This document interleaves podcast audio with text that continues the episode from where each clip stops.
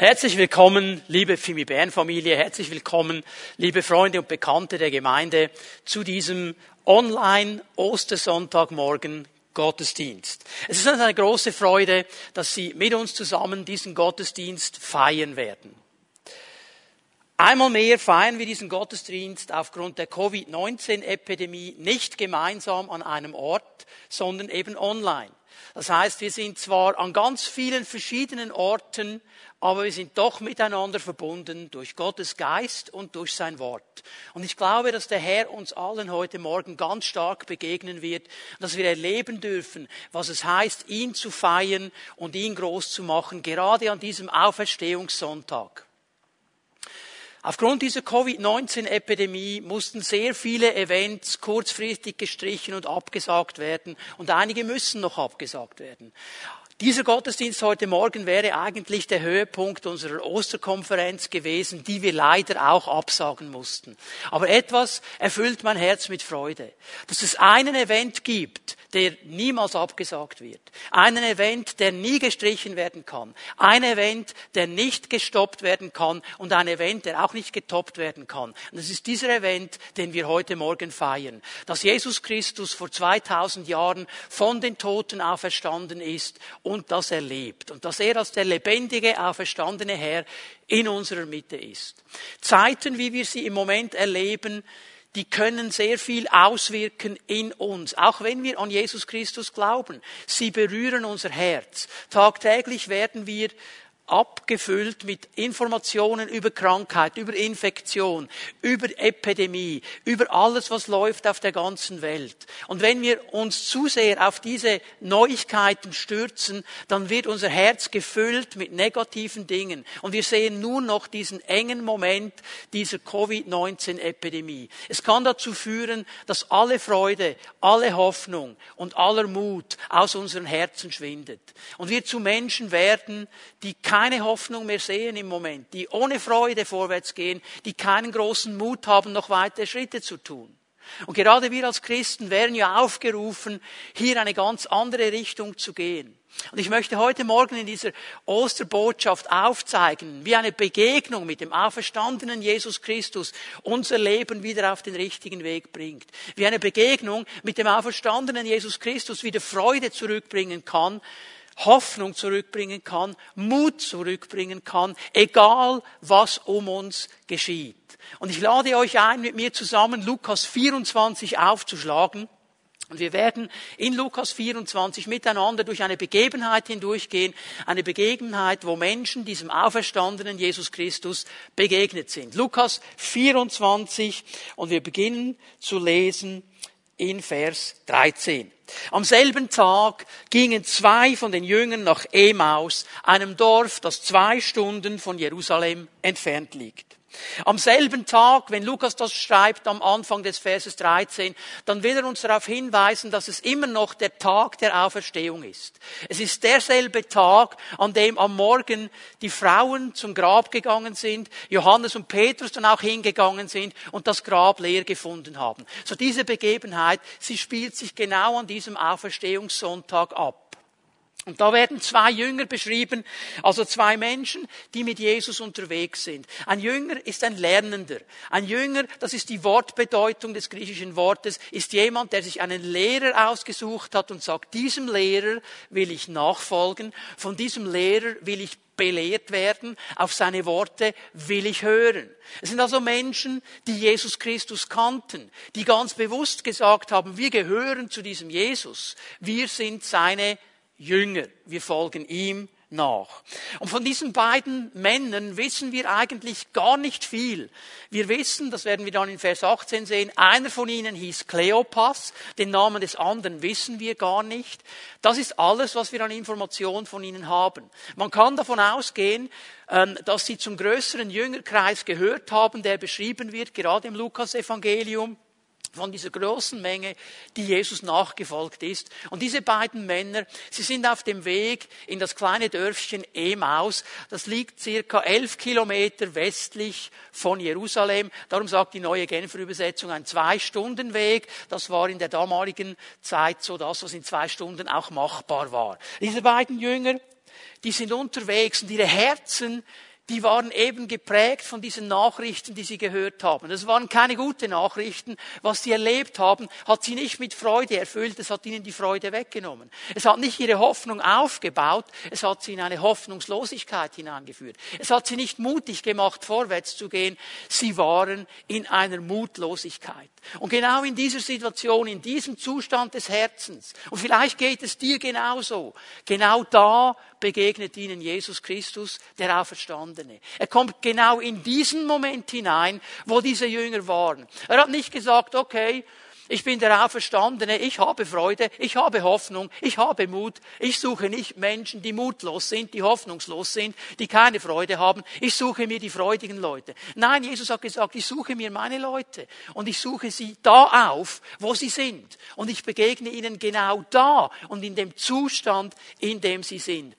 Ich möchte in einem ersten Punkt aufzeichnen, Jesus, der Auferstandene, er begegnet dir genau da, wo du bist. Vers 14 lesen wir, unterwegs sprachen sie miteinander über alles, was in den zurückliegenden Tagen geschehen war. So diese beiden Jünger unterwegs nach Emaus, sie hatten ein Gespräch, sie redeten über all das, was sie erlebt haben. Man kann davon ausgehen, dass diese beiden Jünger in Jerusalem waren, auch für das Passafest, das eine längere Zeit schon angedauert hat. Man kann davon ausgehen, weil es Jünger Jesu waren, dass sie erlebt haben, wie eine Woche zuvor Jesus auf einem Eselsfüllen eingeritten ist in die Stadt Jerusalem, wie das ganze Volk gerufen hat, Hosianna, Hosianna, und ihn gepriesen hat und groß gemacht hat.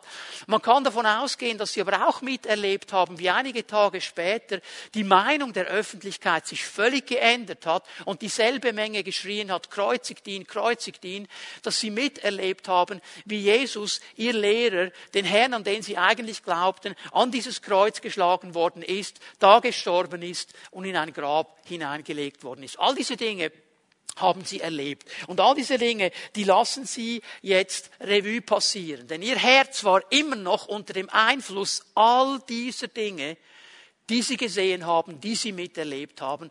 Und ich möchte euch hinweisen auf einen wichtigen Zusammenhang, den Jesus ja in den Evangelien auch aufgenommen hat, wo er nämlich sagt, der Mund spricht aus, wovon das Herz überströmt. Das, was mein Herz ausmacht, was mich in meinem Herzen bewegt, was vielleicht im ersten Moment gar nicht sichtbar ist von außen, das wird aber eben offenbar, wenn ich anfange zu reden. Und diese beiden Jünger, sie haben geredet miteinander und es wurde offenbar, was ihr Herz bewegt hat. Vers 15, während sie so miteinander redeten und sich Gedanken machten, trat Jesus selbst zu ihnen und schloss sich ihnen an. Was hier geschehen ist, war in der damaligen Zeit ganz normal. Man war ja zu Fuß unterwegs und wenn da eine Gruppe war und jemand anders kommt hinzu, der denselben Weg hat, er hat sich dieser Gruppe einfach angeschlossen. Das war eine ganz normale Sache. Also, dass jetzt einer dazukommt, das war für diese beiden Jünger gar nichts Spezielles. Jetzt lesen wir Vers 16, jetzt wird es ganz interessant. Doch es war, als würden ihnen die Augen zugehalten. Sie erkannten ihn nicht. Aber es waren ja Menschen, die Jesus kannten. Und wir wissen aus den Berichten der Evangelien, auch aus den Berichten des Apostel Paulus, der in 1. Korinther 15 darüber spricht, dass Jesus als Auferstandener erkennbar war. Er hat nicht anders ausgesehen als vorher. Man hat eigentlich im Normalfall erkannt, es ist Jesus Christus. Er ist genau derselbe. So, er war nicht größer, er hatte nicht plötzlich blonde Haare. Er sah so aus, wie er immer ausgesehen hat. Aber, sagt uns hier Lukas, ihre Augen waren gehalten, sie konnten konnten ihn nicht erkennen. Sie sahen einfach einen Dritten, der da noch dazukommt. Nun, interessant ist die Frage dann ja, wer hat ihnen denn die Augen zugehalten oder was hat ihnen die Augen zugehalten? Ich glaube, wer können wir ausschließen, weil es kam ja nicht jemand einfach noch hinzu und hat ihnen die Augen zugehalten oder abgedeckt. Wir müssen uns fragen, ja, was führte denn dazu, dass sie Jesus nicht erkannt haben, obwohl sie Jünger Jesu sind, obwohl sie sagen, diesem Jesus wollen wir nachfolgen. Ja, was denn? Und ich möchte es mal so umschreiben und euch dann gleich am biblischen Text auch erklären, warum ich zu diesem Schluss komme wo der Mensch seine Probleme, seine Umstände und seine Not alleine sieht und sich nur noch mit diesen Dingen beschäftigt, hat er Mühe, den Auferstandenen zu erkennen. Wo ich so eingenommen bin von meinen Umständen, von meinen Situationen, von meiner Not, habe ich Mühe zu erkennen, dass Jesus eigentlich da ist. Genau das ist hier geschehen. Und wenn wir ein bisschen anlesen, Vers 17, ist interessant, wie Jesus in die Diskussion einsteigt, worüber redet ihr denn miteinander auf dem Weg? Er fragt einfach mal so hinein, Leute, über was sprecht ihr eigentlich? Ich meine, er wusste ja genau, über was sie sprechen. Um was geht es hier? Und jetzt schau mal, wie Lukas das beschreibt. Da blieben sie traurig stehen. Also diese Frage, die hat schon mal ihre ganze Bewegung eingeschränkt. Die müssen mal stehen bleiben. Sie sind ganz traurig.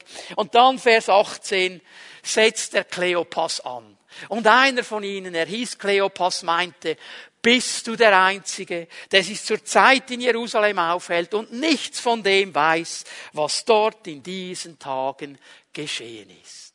Diese beiden Verse, 17 und 18, geben uns eigentlich einen wunderbaren Einblick in die Herzen dieser Jünger, zeigen uns, was diese beiden Männer wirklich beschäftigt hat und was im letzten eben dazu geführt hat, dass sie nicht einmal Jesus erkannt haben, ihren Herrn, der ihnen hier begegnet. So in Vers 17 haben wir angelesen, sie waren in einen Austausch vertieft. Und das Wort, das ähm, Lukas hier braucht, ist ein ganz spezielles Wort, kommt im griechischen Neuen Testament nur an dieser Stelle vor. Und wir müssen uns hier eine lebhafte Diskussion vorstellen. Wir müssen uns hier ein Austauschen von gegenseitigen Argumenten vorstellen. Wörtlich übersetzt heißt das Wort, sie haben sich Argumente zugeworfen. So, sie haben miteinander die Lage analysiert. Sie haben miteinander philosophiert. Sie haben einer dem anderen das Argument genommen und gesagt, ja, aber ich finde und du und das hast du auch gesehen. Und dann wurde er noch. Und sie haben die ganze Situation, vor allem eben die Kreuzigung Jesu Christi, wie wir dann sehen werden, völlig auseinandergenommen, seziert und sich in Argumenten gegenseitig zugedröhnt. Da waren sie dran. Ihre Herzen waren voller Traurigkeit. Auch das wird beschrieben in diesem Vers 17. Sie waren traurig. Das Wort hier auch ein Wort, das diese Trauer, diese tiefe Trauer, diese tiefe Enttäuschung beschreibt. Auch eine Gram, wo du etwas erlebt hast in deinem Leben, das dich nachhaltig freudlos gemacht hat. Also nur wenn du den Ansatz daran dir überlegst, spürst du schon, wie diese Trauer wieder zurückkommt. Gebrochen. Eine Enttäuschung. Da wirst du düster. Da wirst du mürrisch. Wie kann man den Leuten noch vertrauen, wenn mir so etwas geschehen ist? Das war diese Haltung. Ihr Herz war richtig finster geworden. Richtig ohne Hoffnung. Richtig ohne Freude. Richtig ohne Mut. Aufgrund ihrer Umstände hat jede Freude ihren Raum verloren im Leben dieser Jünger, die eigentlich zu Jesus gehörten und Grund hätten, Freude zu haben. Jede Hoffnung war weg. Sie sahen kein Licht am Ende des Tunnels, wie Bundesrat Berse das gesagt hat vor ein paar Tagen. Sie sahen keine Hoffnung mehr und sie hatten überhaupt keinen Mut mehr. Dieser Jesus, von dem sie so viel erwartet haben, er ist gestorben, er ist in einem Grab. Sie konnten keine Freude mehr empfinden. Da begegnet ihnen Jesus. Aber was ist die Wurzel? Warum kam es dazu? Vers 21 gibt uns die Auflösung. Lukas 24, Vers 21. Sie sagen, wir hatten gehofft, er sei es, der Israel erlösen würde. Heute ist außerdem schon der dritte Tag, seitdem das alles geschehen ist. Dieser Vers 21 ist so wichtig, um zu verstehen, warum ihre Herzen ohne Hoffnung, ohne Freude, ohne Mut waren. Wir aber hatten gehofft. Sie hatten ihre Erwartungen. Sie hatten ihre Erwartungen in diesen Jesus hineinprojiziert. Sie haben seine Worte, seine Lehre immer im Filter ihrer Erwartungen gesehen. Und liebe Leute, die ihr mir hier zuhört, zu Hause, wie oft nehmen wir unsere Erwartungen und wir legen sie auf Jesus. Und was er sagt, kommt durch den Filter unserer Erwartungen. Und unsere Erwartungen, die werden immer enttäuscht werden. Und sie waren enttäuscht, weil ihre Hoffnung, ihre Erfüllung, was sie wollten, nicht erfüllt wurde. Wir haben gehofft, dass er Israel erlösen wird. Was heißt das im damaligen Kontext? Dass der Messias kommt und die Römer rauswirft und sein Königsreich aufbauen wird. Das war das durchgehende Thema. Bibelkenner unter uns denkt an Apostelgeschichte 1, als Jesus dann seinen Jüngern noch begegnet ist, vor Pfingsten noch einmal. Wann wirst du jetzt das Reich wiederherstellen? Das war ihr großes Thema, das war ihr großes Thema und Jesus sagt, das geht euch gar nichts an, das ist gar nicht die Sache. So, sie hatten eine eigene Agenda, sie hatten eine eigene Überzeugung. Was Jesus sagte, wurde immer durch diesen Filter gesehen. Und dann waren sie enttäuscht. Warum waren sie enttäuscht? Weil aus ihrer Sicht, weil sie eben ihre eigene Agenda, ihre eigenen Erwartungen hatten, hat sich das nicht erfüllt. Und alles, was gesagt worden ist, hat plötzlich keinen Wert mehr. Achte mal darauf, Vers 21. Außerdem ist schon der dritte Tag, seitdem alles geschehen ist. Warum sagen sie das? Jesus hat immer und immer wieder seinen Jüngern gesagt, der Menschensohn muss sterben, er wird in ein Grab hineingelegt werden, am dritten Tag wird er auferstehen. Und jetzt nehmen sie sogar das Wort ihres Lehrers und stellen es in Zweifel und sagen, es ist schon der dritte Tag, voila, er ist nicht da, wir haben ihn nicht gesehen, ist nichts passiert. Und hier merken wir, wie unsere eigene Agenda, unsere eigene Vorstellung, wenn wir es nicht von Jesus verändern lassen, dazu führt, dass wir im Letzten noch anfangen zu zweifeln, ob das, was er gesagt hat, wirklich wahr ist. Diese Enttäuschung wurde nicht erfüllt. Gott wird in eine Schablone gesteckt. Gott wird so gemacht, wie ich ihn haben will. Gott wird zu meinem Diener. Das ist die Wurzel dieser ganzen Sache. Und Leute, wenn wir da hineinkommen, dann ist es ganz normal, dass wir anfangen zu lamentieren. Herr, warum hast du nicht? Du hättest doch diesen Coronavirus wegnehmen können. Herr, warum tust du nicht? Herr, warum so? Warum lässt du das zu? Warum muss das über die Erde kommen? Und so weiter. Leute, das hat zu tun damit, dass wir uns so wichtig nehmen und nicht verstanden haben, dass er der Herr ist und wir seine Diener. Wir spielen uns zu denen auf, die alles im Griff hätten. Und wenn er nicht macht, was wir wollen, dann sind wir die, die enttäuscht sind und ihm noch Vorenthalte machen. Das ist eigentlich die Frage der sogenannten Theodizee, sagt man in der Theologie, die Frage nach dem Leid. Warum lässt Gott das zu? Und das ist was interessant ist, wenn man das ein bisschen historisch anschaut. Die Frage der Theodizee wurde eigentlich erst so ab 1710 gestellt in diesem Zug, in diesem Sog der Aufklärung, wo die menschliche Vernunft, das menschliche Erklären plötzlich das Wichtigste wurde. Da hat Leibniz angefangen, diesen Boden zu legen. Und es ist heute die Frage, die sofort kommt, wenn etwas geschieht. Warum lässt Gott das zu? Und Gott kommt auf die Anklagebank und wir haben die Rollen vertauscht. Wir sind der Ankläger, er ist der Angeklagte. Leute, er ist der Herr, er ist der Richter und wir haben als seine Diener ihm einfach nachzufolgen und ihm zu vertrauen. Ja, wir werden immer offene Fragen haben, solange wir auf dieser Seite des Himmels sind.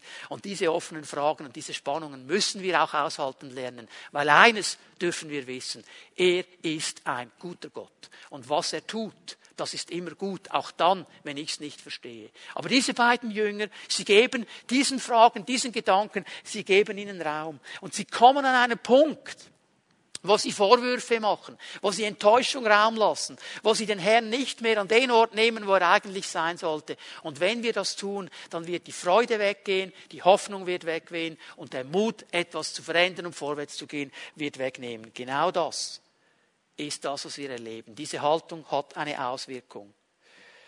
Vers 19. Was ist denn geschehen? fragt Jesus. Er fragt ja nach, der weiß ja alles. Sie erwiderten, es geht um Jesus von Nazareth, der sich durch sein Wirken und sein Wort von Gott und vor dem ganzen Volk als mächtiger Prophet erwiesen hat. Leute, dieser Vers ist auch wichtig. Merken wir, was hier geschieht. Jesus ist plötzlich nicht mehr Jesus Christus, Jesus der Messias, er ist nur noch Jesus von Nazareth. Ein Mensch, ein Lehrer, okay, er wird abgestuft, weil das, was ich von ihm wollte, hat er nicht gemacht, also kann er nicht der sein, der er sagt, der er ist. Und dann wird er einfach nur noch zu einem Propheten. Obwohl sie wussten, in Matthäus 16 stellt ja Jesus diese Frage an seine Jünger. Ja, was sagen denn die Leute, wer ich bin?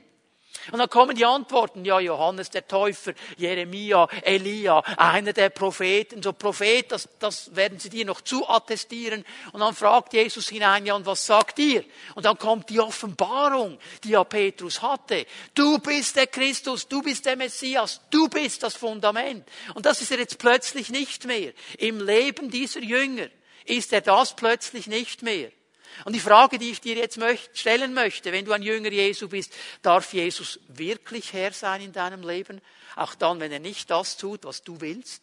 Auch wenn er anders handelt, als du dir das vorstellst? Natürlich sagen wir alle Ja mit unserem Mund. Aber wie sieht es aus in unseren Herzen? Sind wir ähnlich wie diese beiden Jünger gefangen in einer Freudlosigkeit, in einer Hoffnungslosigkeit, in einer Mutlosigkeit? Dann brauchen wir eines, wir brauchen eine Begegnung mit dem Auferstandenen. Vers 20. Schau mal das Weltbild an, das sie haben. Ihn, denn diesen Jesus haben unsere führenden Priester und die anderen führenden Männer zum Tod verurteilt und kreuzigen lassen. Hier machen sie eine interessante Zusammenfassung. Die führenden Priester, also das Volk Israel, und die führenden Männer, das wären die Römer. Und eigentlich sagen sie, alle sind gegen uns. Die ganze Welt ist gegen uns. Haben sie unseren Lehrer einfach gekreuzigt. Niemand will uns. Alle sind gegen uns. Keine Hoffnung mehr. Vers 22. Doch nicht genug. Einige Frauen, die müssen jetzt ja auch noch kommen, aus unserem Kreis haben uns auch noch in Aufregung versetzt. Sie waren heute Morgen früh am Grab und fanden seinen Leichnam nicht. Als sie zurückkamen, erzählten sie, Engel seien ihnen erschienen und hätten ihnen gesagt, dass er lebt. Ja, jetzt kommt die völlige Verwirrung, die völlige Unsicherheit, nur noch durcheinander. Anstatt dass, als die Frauen zurückkamen, sie gesagt hätten, wow, hey, das hat doch Jesus gesagt, was, das Grab ist leer, also hat er doch recht, ist Unsicherheit da. Ja, die haben uns jetzt durcheinander gebracht. Jetzt wissen wir gar nicht mehr, was Sache ist. Dann sagen die noch, die hätten einen Engel gesehen. Überhaupt, wenn es Engel gäbe, dann würden die mir auch erscheinen. Also wenn die einen Engel gesehen haben und mir ist keiner erschienen, dann gibt es keine. Weil diese Unsicherheit, diese, diese keine keine Orientierung mehr. Genau das geschieht, wenn wir in einer Krise, in einer Herausforderung, auch in einer Covid-19-Epidemie, unser Herz nicht ausrichten auf ihn, sondern nur noch auf das, was jeden Tag auf uns einströmt. Nur noch auf das, was jeden Tag gesagt wird. Das ist die Gefahr, in jeder Krise drin, dass wir uns verhalten wie diese beiden Jünger. Dass dann alles, was kommt, durch meinen Filter, meine Vorstellungen in Frage gestellt wird. Und ich verliere meine Freude, ich verliere meine Hoffnung, ich verliere meine Motivation. Und jetzt kommt dieser Auferstandene, der da bei Ihnen ist. Und er handelt eigentlich wie ein Arzt. Er stellt eine Diagnose. Das ist mein zweiter Punkt heute Morgen. Er stellt eine Diagnose. Er stellt ein paar Fragen, weil er mal herausfinden will und helfen will. Wir lesen Vers 25, Lukas 24, Vers 25. Da sagte Jesus zu ihnen, und jetzt übersetzt das die neue Genfer Übersetzung sehr nett. Ihr unverständigen Leute. Wie schwer fällt es euch, all das zu glauben, was die Propheten gesagt haben? Der Auferstandene stellt jetzt einfach mal so eine Diagnose, indem er eine Frage stellt. Und Leute, was mir so groß geworden ist diese Woche. Er handelt so ganz anders, als wir uns das vielleicht denken würden. Er handelt so ganz anders, als wir uns das vorstellen. Je nach Bild von Jesus, das wir haben, aber er handelt ganz anders. Er nimmt sie nicht in den Arm und knuddelt sie und sagt, ja, ihr seid halt Arme. Ich verstehe das gut. Das wäre dann der liebe Jesus, der immer nur lieb ist. Er packt auch nicht die Peitsche aus. Das ist dann der zornige Jesus, dem du nie genügen kannst. Er handelt so ganz anders. Ich möchte dir einfach sagen, du kannst Jesus nie in eine Schablone stecken. Er ist der Herr. Aber er handelt. Und was er macht, ist ganz einfach. Er bringt zwei wichtige Elemente zusammen, die wir oft trennen. Wahrheit und Liebe. Und das gehört zusammen. Und was er hier tut, ist, dass er die Wahrheit knallhart sagt, aber eben in Liebe. Das ist der wichtige Punkt dieser Diagnose. Wenn ich gesagt habe, die neue Genfer Übersetzung übersetzt das freundlich, wenn sie sagt unverständig, eigentlich steht hier im griechischen Text, und das hat Jesus gesagt, ihr Toren. Ihr Toren. Er muss ihre Torheit schelten. Und jetzt muss ich hier etwas sagen zu diesem Wort Torheit, das wir fast nicht mehr kennen. Und wenn die Bibel von Toren spricht, was wird da genau beschrieben und was wird genau gekennzeichnet in der Bibel? So, Torheit in der Bibel bezeichnet nicht einen nicht so intelligenten Menschen. Das ist das, was wir oft daraus machen. Ein Tor ist einfach jemand, der ein bisschen blöd ist, also seine, sein intellektuelles Niveau ist nicht so hoch. Darum geht es gar nicht bei diesem Wort Tor in erster Linie. Dieses Wort Tor geht um Folgendes. Es sind zwei Dinge, die ganz wichtig sind, wenn die Bibel von Toren spricht. Es sind zum ersten Mal unverständige Menschen. Und sie sind unverständig gegenüber geistlicher Einsicht. Also was heißt das? Das heißt, ein Tor kann ein Mensch sein, von dem du in unserem natürlichen Umfeld in der Welt sagen würdest, das ist ein intellektueller Bomber. Der hat ein riesen IQ. Der kann dir alles erklären. Der checkt alles. Der hat x universitäre Abschlüsse. Und trotzdem ist er ein Tor. Warum? Weil er unverständig ist für die geistlichen Dinge weil er das, was von Gott kommt, nicht einordnen kann, weil er das, was Gott sagt, in seinem Weltbild nicht unterbringen kann, dann sagt die Bibel, er ist ein Tor. Also es bedeutet jetzt nicht die Leistung meines IQs, sondern jemand, der unverständig ist für geistliche Elemente, für geistliche Einsichten, für geistliche Dinge. Und weil er unverständig ist, und die Dinge hängen zusammen, ist er unvernünftig in seinem Handeln. Er handelt von Gott her unvernünftig. Die Welt würde sagen, boah, ist der vernünftig, wie der handelt. Gott würde aber sagen, nein, er ist unvernünftig, weil er handelt nicht gemäß meiner Ethik, meinen Werten, meiner Moral. Er macht vielleicht das, was alle machen und die ganze Welt sagt, cooler Typ. Gott sagt, du bist ein Tor, weil du handelst nicht gemäß meinen moralischen, ethischen Vorgaben. Du handelst unvernünftig. Und dann sagt er ihnen, weil ihr Toren seid, habt ihr es schwer. Ihr habt es schwer zu glauben, weil ihr unverständig seid weil ihr diese Dinge unvernünftig anpackt jetzt in diesem Moment, seid ihr Toren. Und darum ist euer Herz träge zu glauben. Es ist ganz langsam, es kommt nicht vom Fleck. Es hat dieses Moment des Glaubens gar nicht mehr mit einbezogen, obwohl ihr sagt, ihr seid meine Jünger. Wie schnell können wir da hineinkommen? Was Jesus ihnen sagt, ich fasse es mal mit meinen Worten zusammen. Er sagt ihnen, Leute, mein Wort ist nicht mehr das Fundament eures Lebens. Mein Wort, was ich sage, meine Einsichten, meine Überzeugungen, mein Wort ist nicht mehr das Fundament, das euch am meisten bewegt. Ihr habt das losgelassen. Ihr habt ein Unverständnis, ihr seid träge zu glauben, was die Propheten sagen. Und das ist im damaligen Zusammenhang, dass wir ein Wort Gottes haben. Sie hatten die Propheten, sie hatten die Psalmen, sie hatten das Gesetz. Und aus diesen drei Elementen des Tanachs, wie die hebräische Bibel heißt, unser altes Testament, lehrt ihnen Jesus dann gleich zu zeigen, wer er eigentlich ist. Und er sagt, ihr glaubt nicht an das Wort Gottes, ihr seid träge zu glauben. Bitte vergiss jetzt eines nicht. Die ganze Geschichte beginnt damit, dass Jesus zugehört hat, was sie sagen. Und weil er zugehört hat, wusste er, wie ihr Herz aussieht.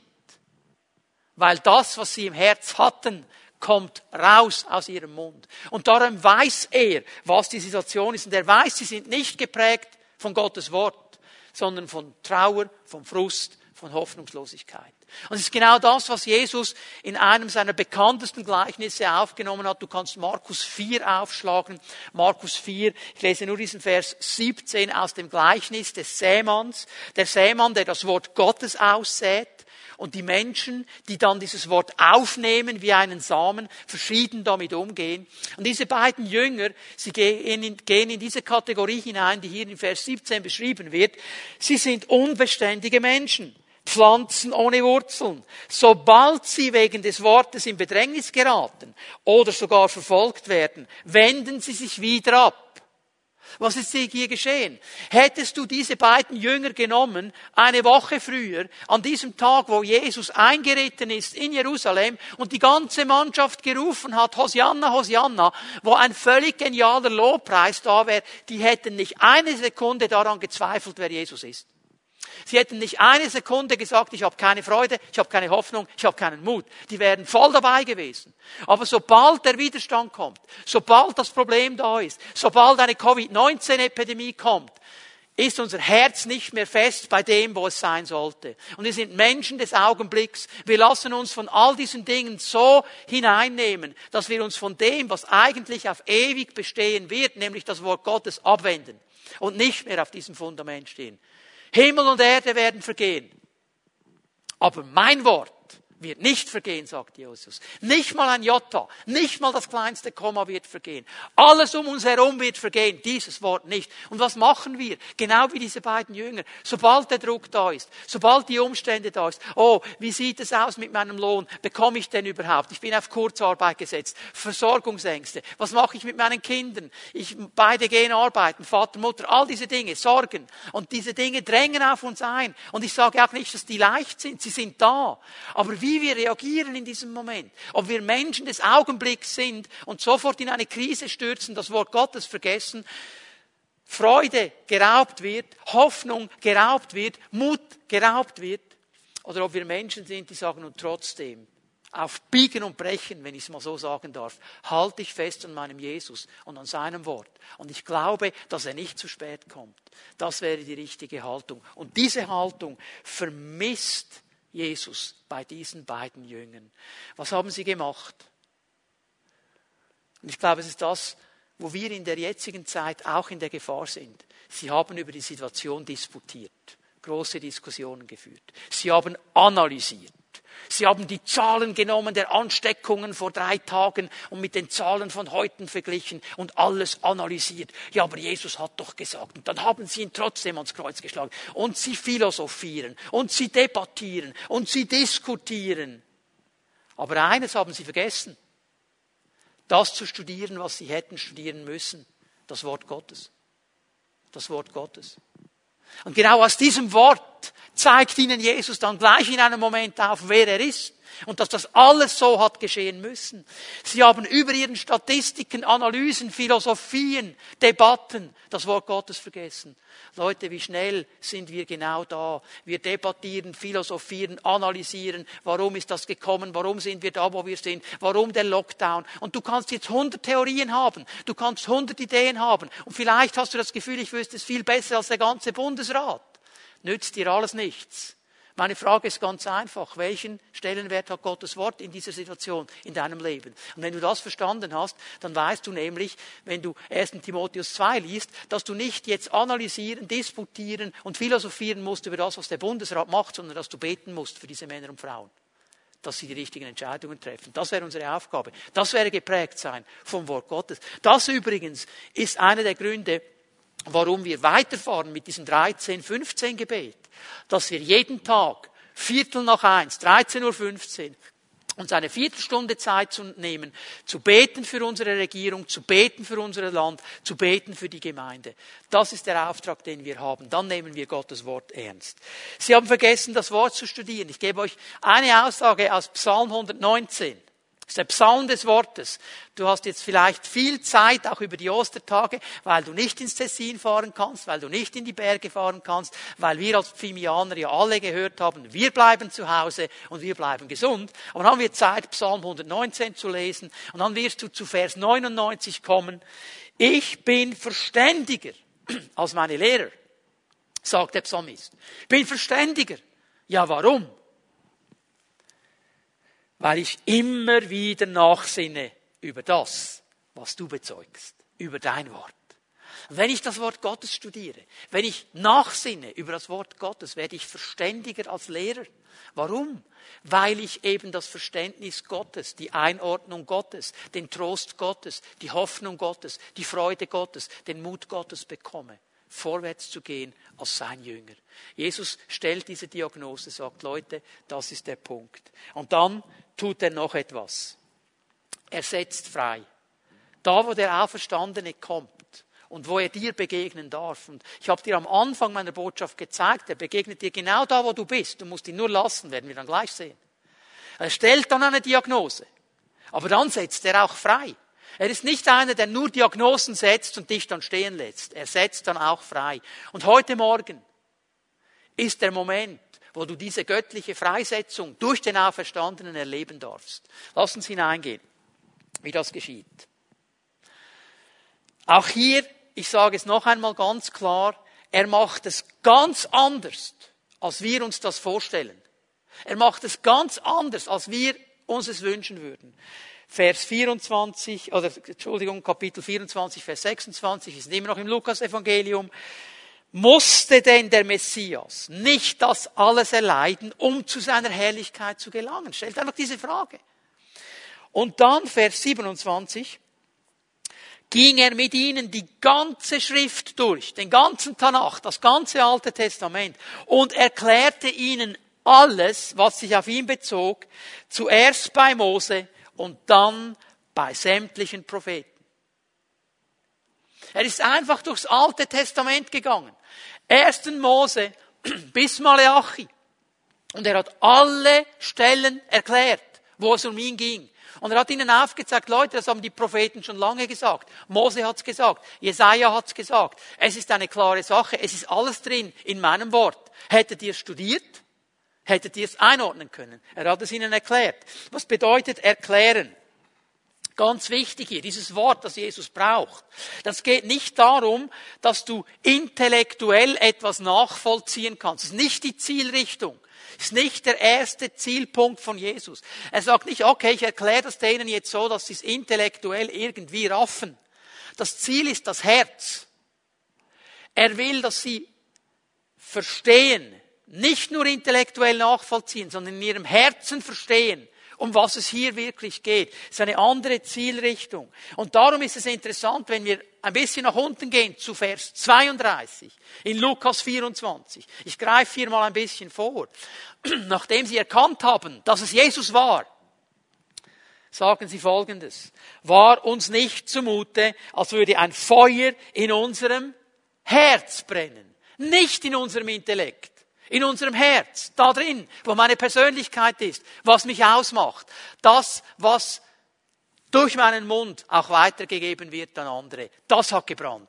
Hier hat Jesus angesetzt. Hier hat Jesus den Punkt gesetzt. Hat nicht unser Herz gebrannt, während er unterwegs mit uns sprach und uns das Verständnis für die Schrift geöffnet hat, uns das erklärt hat. Es ist interessant, Jesus nimmt einfach das Wort Gottes er macht jetzt nicht irgendwie einen charismatischen Trick. Er nimmt nicht irgendwo ein pfingstliches Geheimrezept hervor. Er nimmt einfach das Wort. Es ist das, was er gemacht hat, als der Teufel ihn versucht hat in der Wüste. Es steht geschrieben. Jesus kämpft mit dem Wort. Bitte hör mir gut zu. Er treibt nicht den Geist der Schwermut aus. Er kommt nicht und sagt, oh, die armen Jünger sind schwermütig. Im Namen Jesu voraus, Geist der Schwermut. Könnte er auch tun. Ich habe nichts gegen diese Dinge. Macht er aber nicht. Was macht er? Er bindet auch nicht den Geist des Zweifels. Oh, du siehst diese Jünger, Vater im Himmel, ich binde den Geist des Zweifels über ihnen. Kann man auch machen, macht er aber nicht hier. Er setzt auch nicht einen Geist der Erkenntnis über ihnen frei. Ich löse diesen Geist über euch. Wir haben manchmal das Gefühl, wenn wir in einem Gottesdienst sind und dann wird gebetet, jetzt kommt der Hokuspokus. Jetzt kommt irgendeiner mit einer Spezialsalbung und er treibt aus oder er bindet oder er löst und dann wird alles gut sein. Aber unsere Hausaufgaben, das Wort zu studieren, das machen wir nicht mit dem Wort zu kämpfen. Das wollen wir nicht. Es muss jemand anderes es für uns machen. Und Jesus macht es eben genau nicht so. Er erklärt das Wort. Punkt. Mehr macht er nicht. Warum macht er das? Johannes 8, Vers 31 und 32 ist die Erklärung. Johannes 8, Vers 31 und 32 bekannte Verse, aber wichtige Verse. Wenn ihr in meinem Wort bleibt, seid ihr wirklich meine Jünger. Ist interessant, Wirklich meine Jünger. Echt meine Jünger. Also Jesus sagt eigentlich, und nicht jeder, der sagt, ich bin ein Jünger, ist wirklich ein Jünger. Ist echt ein Jünger. Okay? Also der Label allein, wenn du dir den gibst, reicht noch nicht. Jesus sagt, den wirklichen Jünger, den erkenne ich an etwas. Ich erkenne ihn daran, dass er in meinem Wort bleibt. Bleibt. Nicht ab und zu mal so alle Wochen einmal kurz hervornimmt, einen Vers liest. Oh, habe ich nicht verstanden. Und wieder zurück. Er bleibt im Wort. Er liest das Wort. Das Wort ist Teil seines Lebens. Er versucht sich jeden Tag, ich sage es jetzt mal mit einem praktischen Tipp, mindestens fünf Minuten aus dem Tagesablauf rauszuschneiden, um zu lesen und dann darum zu ringen, zu verstehen. Jesus, was willst du mir sagen? Durch dein Wort. Er bleibt in meinem Wort. Und weil der Jünger in meinem Wort bleibt, wird er Wahrheit erkennen. Er wird sie erkennen und die Wahrheit wird ihn frei machen. Er wird Wahrheit erkennen Erkennen bedeutet auch hier mehr als nur irgendwo im Intellekt nachzuvollziehen, sondern im Herzen zu verstehen, hey, wow, das ist das, was Jesus gesagt hat. Ist in meinem Leben noch nicht so, aber das will ich genau so. Und dann werde ich nämlich frei gemacht, den Weg Gottes zu gehen in dieser Situation. Ich erkenne, das ist nicht das, was Gott möchte, das ist die Wahrheit und dann gehe ich auf diesen Weg und Gott wird mir helfen dabei und das wird mich frei machen. Dann bin ich nicht gebunden mit einer Unwahrheit, sondern frei in dieser Wahrheit drin zu leben. Auch hier, es geht um mehr als nur Wissen. Ich kann wissen, dass im Wort Gottes irgendwas steht über Krankenheilung, dass Gott heilen kann. Das heißt noch nicht, dass ich erkannt habe, dass er heilen will. Das ist ein Unterschied. Ich kann irgendwo wissen, dass es mal gesagt worden ist, dass er der Versorger ist. Aber wenn ich erkenne, dass er in jeder Situation mein Versorger ist, mein guter Hirte, dann werde ich in ein anderes Leben mit ihm zusammen. Also es geht eine Ebene tiefer, es geht um dieses tiefe, tiefe Erkennen. Ich weiß nicht, was diese Covid-19-Epidemie mit dir und deinem Leben macht im Moment. Vielleicht kämpfst du gegen Angst. Es reicht nicht zu wissen, dass Jesus oder Johannes vielmehr in seinem ersten Brief sagt, die wahrhaftige Liebe, was Jesus Christus wäre, treibt die Angst aus. Wir müssen das erkennen. Wir müssen erkennen, dass Johannes uns eigentlich sagt, da wo Jesus ist, sollte keine Angst sein, weil wir auch nicht einen Geist der Angst bekommen haben. Und wenn ich das erkenne, dann werde ich Wege gehen. Und dann werde ich aufstehen und sagen, nein, ich lasse mich nicht mehr von dieser Angst hineinnehmen. Ich lasse mich nicht mehr von dieser Angst hineinnehmen. Und weißt du, was eine gute Hilfe ist? Wenn du mindestens ebenso lange das Wort Gottes hörst, wie du die Nachrichten und die Neuigkeiten über Covid-19 hörst. Das ist die beste Antidosis, weil das Wort Gottes immer aufbaut. Okay? Das ist Wahrheit erkennen. Noch einmal, wenn du weißt, da steht irgendwas von Versorgung und jetzt hat dein Chef dir gesagt, ja guter Mann, gute Frau, ähm, wir müssen mindestens mindestens Kurzarbeit machen und ich weiß noch nicht, ob das genau funktionieren wird. Vielleicht müssen wir sie sogar entlassen. Und sofort kommt diese Existenzangst, diese Versorgungsnot, ich brauche Hilfe. Das reicht nicht, wenn du weißt, dass Jesus irgendwie versorgen könnte. Du musst in deinem Herz erkannt haben, der versorgt. Und wenn wir das erkannt haben, sage ich dir noch etwas, dann schreibst du ihm auch nicht vor, wie er es machen muss. Dann wirst du nämlich nicht beten, und Herr, bewege jetzt meinem Chef, dass er mit allen anderen Kurzarbeit macht, aber mit mir nicht. Nein. Er wirst du sagen, Herr, du siehst die Situation, Kurzarbeit, ich weiß nicht, ob ich meinen Job behalten kann, ich weiß nicht, ob der Lohn kommt, ich weiß nicht, wie ich die Miete bezahlen soll, aber ich weiß, du bist mein Versorger. Ich vertraue dir und ich will mich nicht binden lassen von all diesen Dingen. So, das wären dann die praktischen Ansätze, wie du mit diesen Dingen umgehen kannst. Dieses Wort wurde bestätigt durch den Tod und die Auferstehung Jesu Christi. An diesem Kreuz, kurz bevor er seinen Geist aufgegeben hat, hat er ausgerufen, es ist vollbracht. Es ist vollendet. Und damit sagt er auch, der neue Bund, all diese Worte des neuen Bundes, die ich euch gesagt habe, sie sind für immer und ewig gültig. Eben Himmel und Erde werden vergehen, aber die Worte meines Bundes werden nicht vergehen. Ich habe mein Wort bestätigt. Alles, was ich gesagt habe, hat Gültigkeit in alle Ewigkeit. Und durch seine Auferstehung wurde das besiegelt. In Römer 4, 25, wir werden den Vers nicht projizieren, kannst ihn aufschreiben, nachher in Ruhe lesen. Ich werde es kurz zusammenfassen. Wird etwas Interessantes gesagt. Aufgrund unserer Übertretungen wurde Jesus in den Tod gegeben. Weil in unserem Leben diese Übertretung da war, weil die Beziehung zu Gott unterbrochen war, weil wir darum nicht mehr gelebt haben, wie Gott es wollte, weil wir uns von Gott entfernt haben, musste Jesus in den Tod gehen. Er, der als einziger ohne Übertretung war, hat deine und meine Übertretungen auf sich genommen, um vor dem Vater dafür zu bezahlen und den Weg zu öffnen, zurück in die Gegenwart Gottes. Und das hat nicht gereicht, denn am dritten Tag wurde er von den Toten auferweckt. Er ist auferstanden zu unserer Rechtfertigung. Also er hat nicht nur die Last von deinem Leben und von meinem Leben genommen, er hat nicht nur die Übertretungen und die Auswirkungen der Übertretung weggenommen von dir und mir, er hat dir und mir auch Rechtfertigung gegeben. Das heißt, wir dürfen vor Gott stehen als seine Kinder, als Söhne, als Töchter. All das ist drin an diesem Osterwochenende. Und darum ist diese Auferstehung Jesu Christi so wichtig, weil er noch einmal ein Siegel gesetzt hat und uns hineingenommen hat in diese Stellung vor Gott. Wir haben sein Wort, das für ewig gültig ist, das Wahrheit ist, Wahrheit, die uns frei macht, wenn wir sie erkennen. Und darum sollen wir dieses Wort studieren. Das ist für ewig gültig. Und so sind sie miteinander unterwegs, Vers 28. Jetzt kommt eine wichtige Sache. So erreichten sie das Dorf, zu dem sie unterwegs waren. Jesus tat, als wollte er weitergehen. So diese beiden Männer, die wohnten offensichtlich in Emaus. Und Jesus, der wollte einfach weitergehen. Aber die beiden Jünger hielten ihn zurück. Bleib doch bei uns, baten sie. Es ist schon fast Abend, der Tag geht zu Ende. Da begleitete er sie hinein und blieb bei ihnen. So, hier geht es jetzt nicht darum, Leute legen das manchmal aus, so diese alte Übersetzung von Luther, Herr bleibe bei uns, es will Abend werden. Jetzt kommt die schwierige Zeit und so. Hier geht es um etwas ganz anderes. Diese beiden Männer, die haben eigentlich einfach das gemacht, was die Kultur von ihnen erwartet hat. Sie haben ihre orientalische Gastfreundschaft gelebt.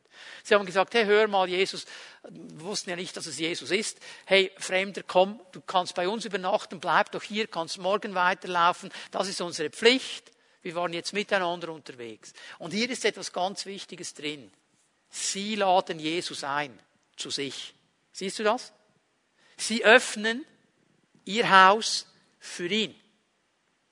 Ich war erinnert an die Offenbarung, das Sendschreiben in Kapitel 3 an Laodicea. Da sagt Jesus, siehe, ich stehe vor der Tür und klopfe an. Wer mich einlässt, wer die Türe öffnet, zu dem werde ich hineingehen, ich werde was tun mit ihm? Abendmahl feiern. Ich werde das Mahl feiern. Lesen wir weiter. Als er dann mit ihnen am Tisch saß, nahm er das Brot, dankte Gott dafür, brach es in Stücke und gab es ihnen. Was macht er? Er feiert das Mahl mit ihnen. Da wurden ihnen die Augen geöffnet und sie erkannten ihn. Doch im selben Augenblick verschwand er und sie sahen ihn nicht mehr. Jetzt in diesem Moment. Was ist geschehen? Sie haben das Wort gehört. Das Wort hat etwas in ihnen bewegt. Sie haben ihr Leben geöffnet, ihr Haus geöffnet. Sie haben Jesus eingeladen. Und jetzt ist er mit ihnen und plötzlich erkennen sie, wer er ist.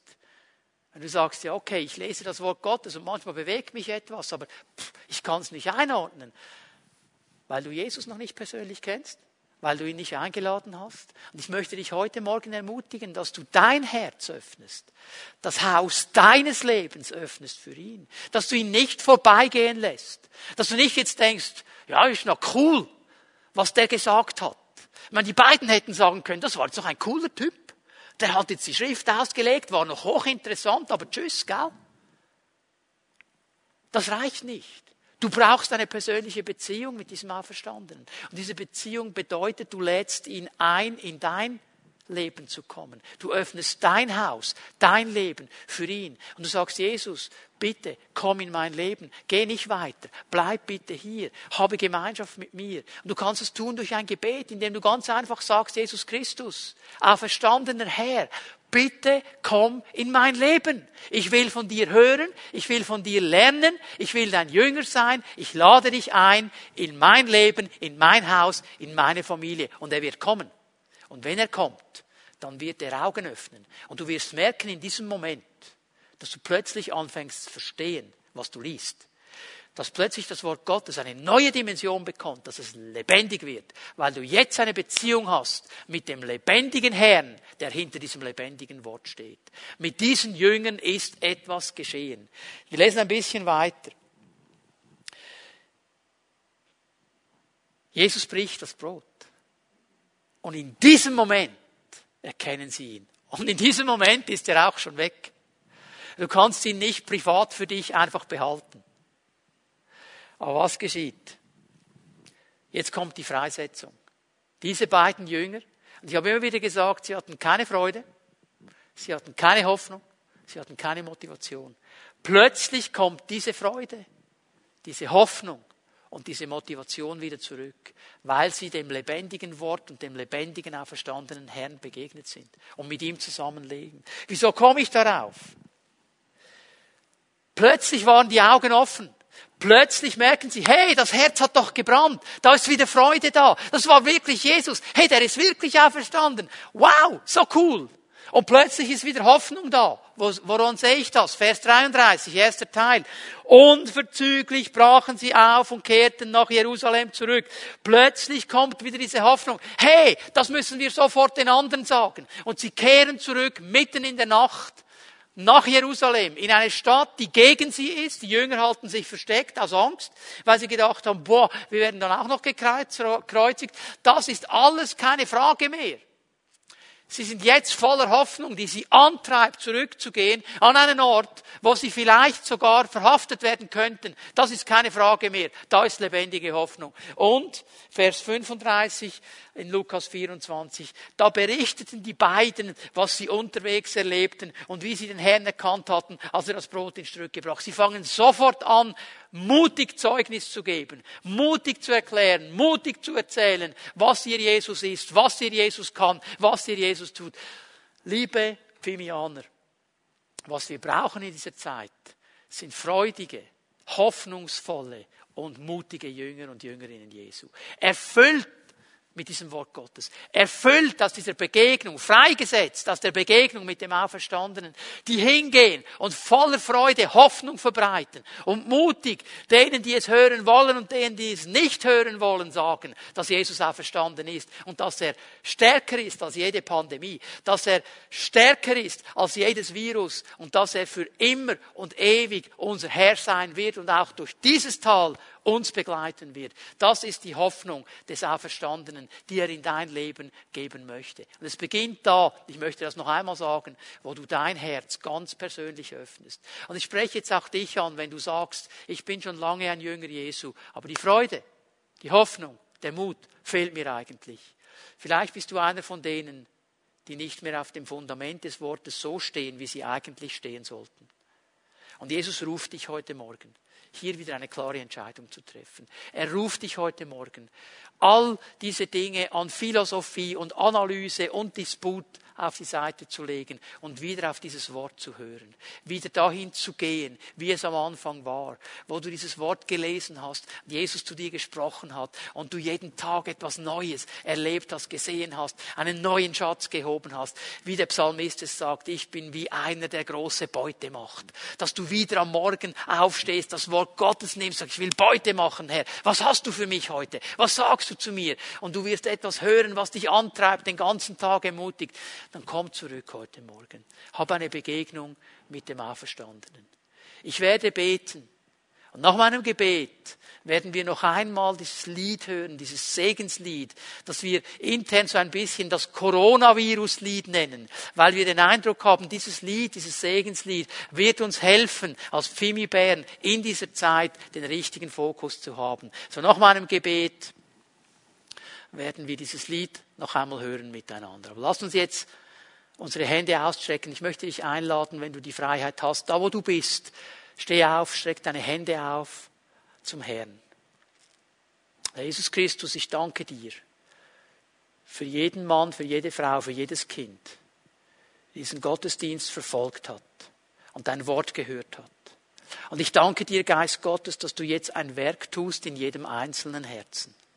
Herr, dass wir erleben dürfen, wie diese beiden Jünger, dass unser Herz brennt, weil wir dein Wort gehört haben. Und dass du uns hilfst, durch deinen Geist jetzt klare Entscheidungen zu treffen.